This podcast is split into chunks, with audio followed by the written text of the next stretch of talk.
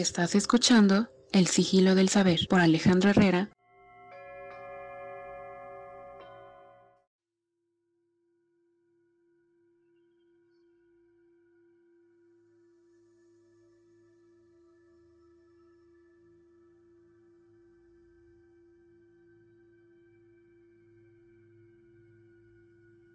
Qué perturbador es el deseo. Es un demonio que no duerme ni se está quieto. Bienvenidos a un episodio más de El sigilo del saber. Espero que se encuentren muy bien amigos y amigas. La plática de hoy espero que les ayude a resolver algunas dudas en cuanto al tema del deseo, de los deseos en el ser humano. Porque son múltiples y variados esos deseos que tenemos a lo largo de nuestro día esos deseos que se originan en nuestra mente o en nuestro pensamiento.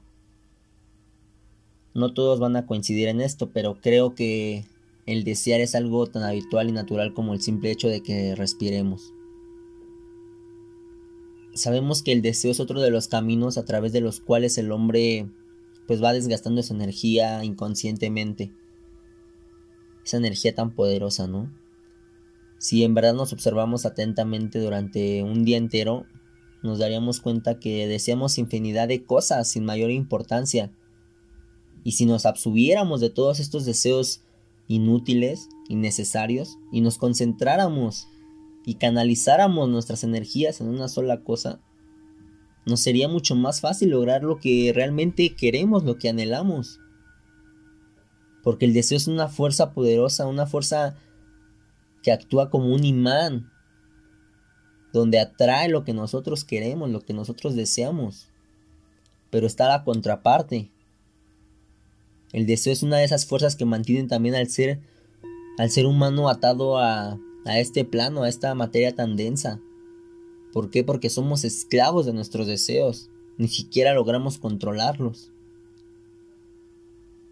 Para que nosotros podamos romper con esto, pues es necesario el autoconocimiento, la meditación, el entendimiento, el amor.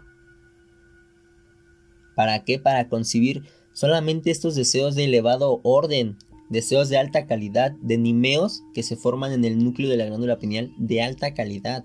¿Por qué? Por la frecuencia. Pero estos estos deseos son los, son los que nacen del espíritu, del verdadero espíritu. Y que lejos de esclavizar al hombre lo liberan y lo elevan, ¿no? También tenemos deseos insatisfechos que son solamente de orden pues animal, de orden instintivo y se convierten en una obsesión y que pueden conducir a la locura. Yo lo platicaba yo en el episodio del sexo que pues al estar con la eyaculación del hombre, con la masturbación, provoca grandes descargas de energía en su cerebro, ¿no? Y esto puede conducir a la locura. Algo así es el deseo también. Igual que en el caso del pensamiento, el deseo es una fuerza creadora, una fuerza tan poderosa que puede dar vida en el campo energético a un ser que va a ser acorde a la vibración de la calidad con la que hayas deseado tal cosa. No sé si me explique. Pero al desear, al desear, tú creas en el campo magnético, en el campo energético, a un ser ese ser pues dependerá también de la vibración con la calidad del deseo que pediste. Estos seres, digamos, invisibles, ya lo habíamos platicado, se vuelven hijos del ser humano y se alimentan de del creador, del padre de estos hijos, de nosotros, los que estamos creando estos deseos. Y no se van a separar de él hasta que puedan tomar vida en la materia o hasta que se agoten, hasta que los elimines. Los deseos que, que son puramente pues pasionales, de instinto animal, claro que son verdaderos bichos, verdaderas sanguijuelas que se adentran pues en tu subconsciente, ¿no? Y claro que van succionando toda tu energía, toda tu vitalidad, toda tu fuerza. En los vicios lo podemos ver. Porque un vicio es un deseo desmedido, un deseo incontrolado. ¿Por qué? Porque es una formación de energía electromagnética que ya adquirió conciencia en el plano astral, en el plano invisible. Este ente o deseo, llámalo como tú quieras, solamente puede mantener su existencia si recibe de manera regular, de manera constante, cierta cantidad de energía, ¿no? Que esa energía solamente proviene de la satisfacción de dicho deseo. En el ejemplo de la masturbación, pues cuando logras la eyaculación, viene este placer momentáneo de satisfacción y le das energía a ese ente, ¿no? Y entonces mañana lo vas a querer volver a repetir por lo que te causó, por lo que sentiste. Espero se entienda con este ejemplo, ¿no? Debido a esto que les explico es que por eso cuesta tanto vencer a un vicio determinado y no nada más el de la masturbación o el de las drogas, o sea, hay vicios de todo tipo, ustedes obsérvense ¿eh? y para lograrlo hay que desintegrar por medio de la voluntad, de la meditación, de la observación, del autoconocimiento esta coagulación negativa. También tenemos que ser conscientes que los vicios se pueden transmitir fácilmente, ya que en muchos casos ocurre que un ente o deseo, al no lograr, digamos, convencerte de volverlo a hacer, ¿no? A su padre, a, convencer a su padre de, de volver a hacer este vicio, pues va a buscar un campo más propicio, un campo de menor vibración en otro sujeto donde él pueda controlarlo. Entonces hay personas que no pueden tomar una gota de alcohol. Pero de la noche a la mañana se vuelve un bebedor habitual, un bebedor compulsivo. Hay algunos entes que pues denominados, ¿no? Incubos, sucubos, que son solo, que son eso, son solamente entes y deseos pues de de gran fuerza, de gran vitalidad, ya son entes tan poderosos que se convierten en vampiros energéticos y que solo son o solo están buscando víctimas para poder alimentarse. Hay ciertos individuos que son verdaderos recipientes, ¿no? De todos estos entes, deseos y que obviamente estos deseos y estos entes pues están luchando por su existencia y tratan de de devorar a su padre, llevándolo al vicio, ¿no? Y entonces ahí está uno con muchos vicios y te llama uno y te llama el otro, ¿no? ¿Por qué? Porque ese ser está tratando de sobrevivir. Estos hombres viven dominados por fuertes y contradictorias tendencias que se ven obligados a seguir para que ellos puedan estar tranquilos.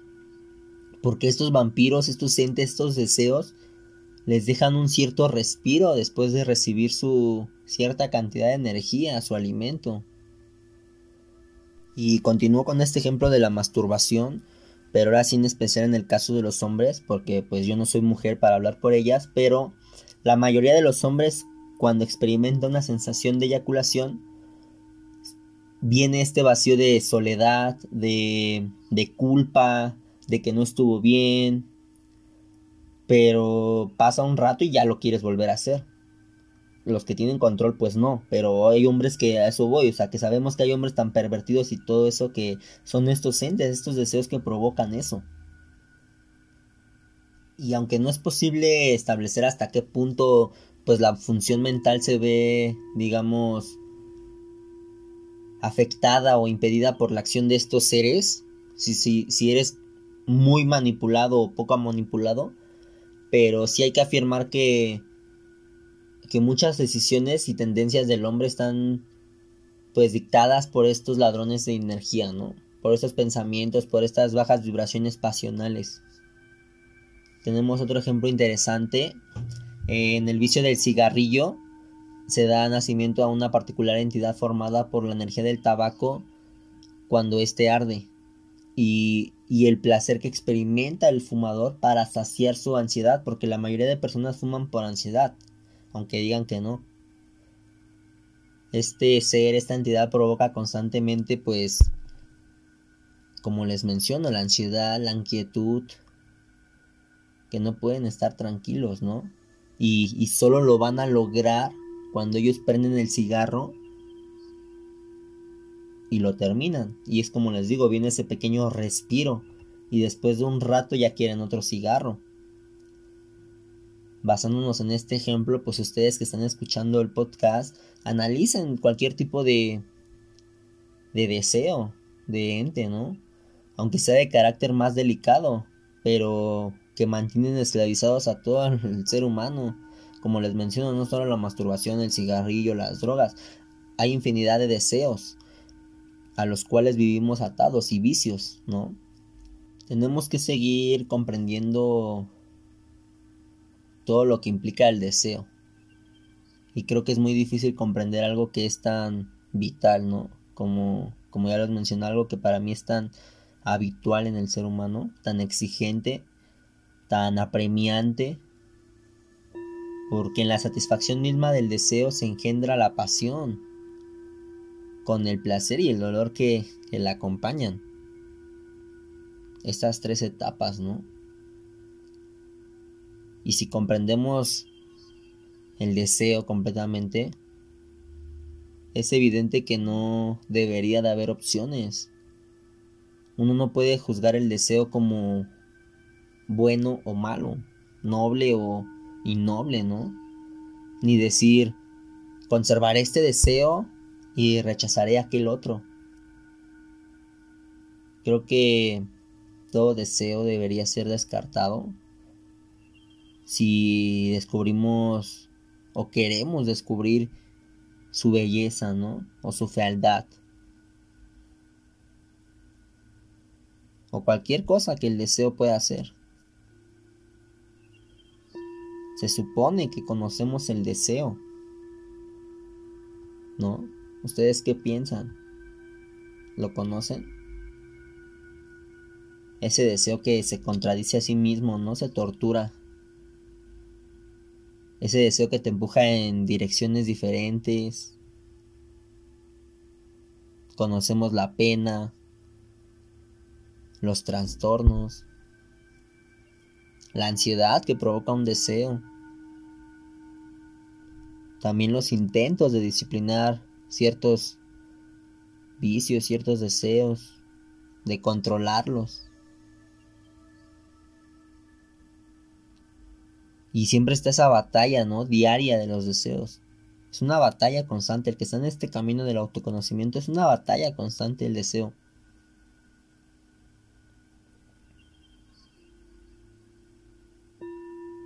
Pero creo que en esa batalla, pues se deforma y ya no es reconocible. Aunque está ahí el deseo, el deseo siempre está ahí, ¿no?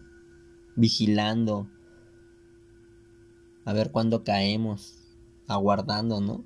También apremiando, o sea, no, no es, no es que todo malo, a eso voy. Porque así hiciera uno lo que quisiera.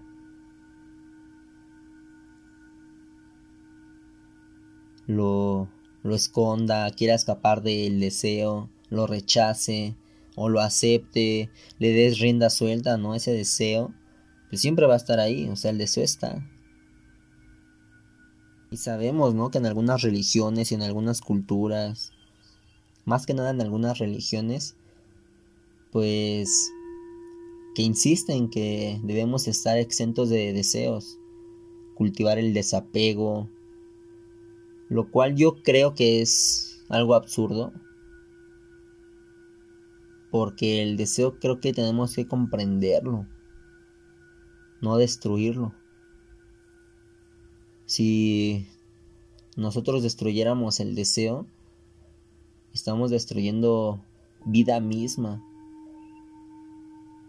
Si queremos moldear ese deseo, controlarlo, dominarlo, pues se reprime y podemos estar de verdad destruyendo algo extraordinariamente bello, ¿no? Quizá. Porque ahora yo les pregunto, ¿qué ocurre si no condenamos ese deseo? Si no lo juzgamos, si no decidimos que es bueno o malo, sino que simplemente nos damos cuenta de él. Yo quisiera que ustedes reflexionen y se pregunten si ustedes saben lo que significa darse cuenta de algo ese entendimiento. Darnos nada más cuenta de las cosas, ¿no? Porque creo que, y me incluyo, la mayoría de nosotros no nos damos cuenta. Porque nos hemos acostumbrado a condenar, a juzgar, a evaluar, a identificar, a optar, a clasificar. Porque hay opciones, ¿no? La opción nos impide, obviamente, darnos cuenta. Porque siempre optamos por, el, por cierto resultado.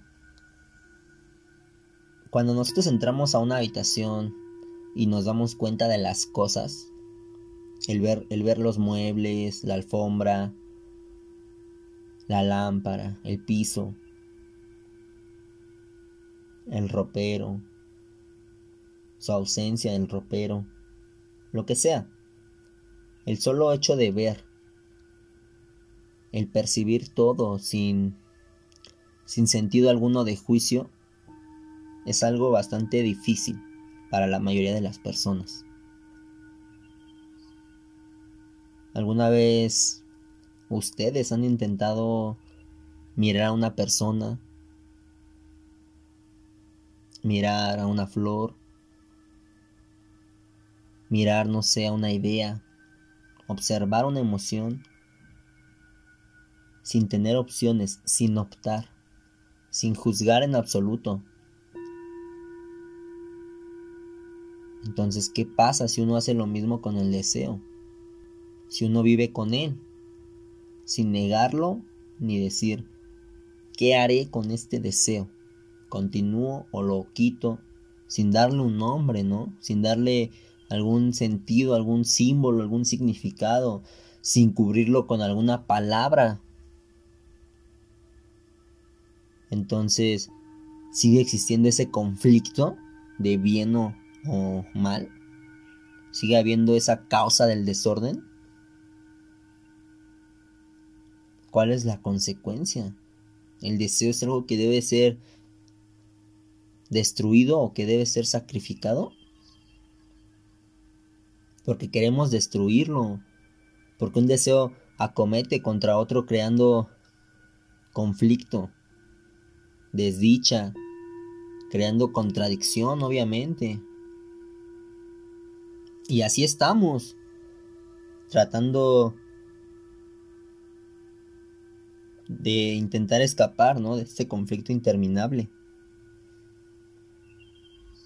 Podemos darnos cuenta de la totalidad del deseo, de lo que engloba el deseo. Lo que entiendo yo por totalidad no es un deseo muchos deseos, sino la cualidad total. Ahora yo me pregunto, ¿por qué no debería uno sentir placer? Vemos una bella puesta de sol, un río, un mar, quizá un árbol hermoso, un bello rostro, una persona, un bello cuerpo, ¿por qué no? Y mirar eso nos da un gran placer, nos deleita. ¿Qué hay de malo en eso? A mí me parece que la confusión y, todo esto pues empiezan cuando ese rostro, ese cuerpo, ese árbol, esa puesta de sol, se convierte en, en, un recuerdo. Y ese recuerdo exige entonces una continuidad mayor de placer. ¿Por qué? Porque deseamos que tales cosas se repitan. Todos hemos experimentado esto, todos lo conocemos.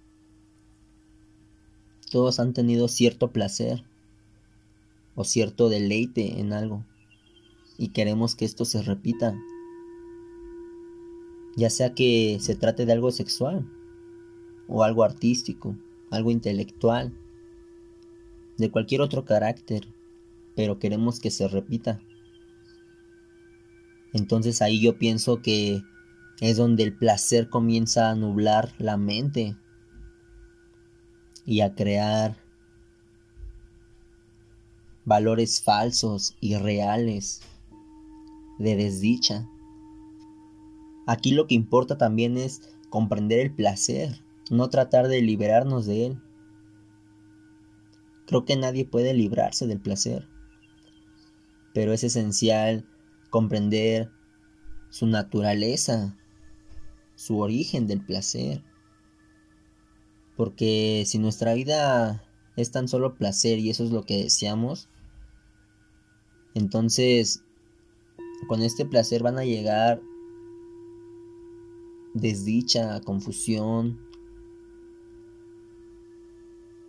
ilusiones. Y en consecuencia no hay claridad en, la mente, en el ser. Puede que hagamos algo que esté bien, algo que no esté bien. Pero tendrías que averiguarlo, tendrías que observarte y decidir. Se supone que el deseo surge, lo cual eso es una reacción, una reacción sana, normal, natural. De lo contrario estaríamos muertos. Cuando nosotros vemos algo, ¿no? Observamos algo y decimos, wow, qué bonito, desearía que eso fuera mío. Si no fuera así, estaríamos muertos. Pero entonces, en esa constante persecución de ese deseo, hay dolor. Ese es el problema. Al igual que el placer, hay dolor vemos a una mujer que es muy bella. Es absolutamente hermosa. Sería muy tonto, sería absurdo decir que no, que no lo es, que no es bonita. Se trata de un hecho. Pero entonces, ¿qué es lo que le da continuidad a ese placer? Obviamente es el pensamiento, el pensar al respecto, el pensar en esa situación. Pensamos en eso todo el tiempo. Ya ni siquiera es la relación directa con determinado objeto, con determinada cosa, con ese deseo. Sino que ahora el pensamiento aumenta ese deseo pensando en eso, en el objeto, en la creación. Y empezamos a crear imágenes, representaciones, ideas, situaciones. Interviene nuestro pensamiento, ¿no? Y dice, empieza a juzgar lo que comentaba un principio esto es desarrollo, esto no lo es, esto es importante, esto no lo es, esto es esencial para mi vida, esto no es esencial para mi vida. Pero se supone que podríamos mirar ese deseo, tener un deseo, observarlo y que ahí terminara todo, sin que interfiera nuestro pensamiento. Yo les hago una pregunta, ¿han tratado ustedes de morir voluntariamente para un placer? No forzosamente, sino voluntariamente. Por lo general cuando nosotros morimos no deseamos hacerlo, ¿no? La muerte viene y nos lleva, no es un acto voluntario. En, en el caso del suicidio, pues sí. Pero alguna vez ustedes han tratado de morir voluntariamente, han tenido esa sensación de abandonar un placer, de abandonar sus gozos. Obviamente que la mayoría no, Espero que muchos sí. Pero la mayoría en el presente, pues sus ideales, sus placeres, sus ambiciones, son las cosas que le dan a la vida la así llamada significación, ¿no? Pero no tienen significado alguno. Es el yo el que le está dando este significado. Se supone que la vida es el vivir, es abundancia, es plenitud, la entrega de uno mismo no es sentir que yo tengo un significado. Creo que eso es solo un concepto. Si en verdad nosotros experimentamos muriendo por esas pequeñas cosas, eso sería suficiente. Hacerlo cómodamente, con una sonrisa. Eso bastaría, porque entonces nos daríamos cuenta que nuestra mente es capaz de morir para muchas cosas, morir para todos esos recuerdos. Ya lo veníamos platicando en episodios pasados, ¿no? la tecnología ha avanzado tanto que pues ahora las máquinas, las computadoras están tomando a su cargo las funciones que le correspondían a la memoria. Pero creo yo que la mente humana es algo más que un hábito meramente mecánico de asociación y de memoria. Pero entonces, ¿qué pasa? Que ella no puede ser ese algo más si nuestra mente no muere para todo cuanto conoce. Eso es como los niños, para ellos todo el tiempo está muriendo. ¿Por qué? Por eso todo el tiempo se sorprenden de las cosas. Ahora, para que entonces logremos apreciar en verdad este mensaje hay que tener una mente joven, una mente que no se limita a funcionar en el campo del tiempo. Porque la mente joven muere para todas las cosas, para todo momento. Espero que puedan ver esa verdad aquí, ¿no? Percibirla en este instante. Quizá no alcancen a percibir todo el significado extraordinario de, de ello, ¿no? De, de esto que se encuentra aquí. Esa inmensa sutileza, esa belleza de morir por cosas pequeñas. Pero también sé que el simple hecho de escuchar al respecto, de escuchar estas palabras, va a sembrar la semilla. Y entonces el significado de estas palabras podrían echar raíces, ¿no? Y no solo en el nivel superficial consciente, sino también a través de todo el inconsciente y de todo el subconsciente. Porque para eso estamos aquí, ¿no? Una vez más, quiero darles las gracias. Espero que les haya servido esta información y que les haya gustado el episodio de hoy. Estoy muy contento. De verdad no saben cuánto, cuánto los agradezco. Salieron las estadísticas de los podcasts y pues nos han escuchado en bastantes países. Estoy muy contento en verdad. Entonces, pues eso es todo por el episodio de hoy amigos. Que tengan una excelente semana. Cuídense, pásenla de maravilla. Les mando muchos abrazos. Bendiciones amigos, cuídense.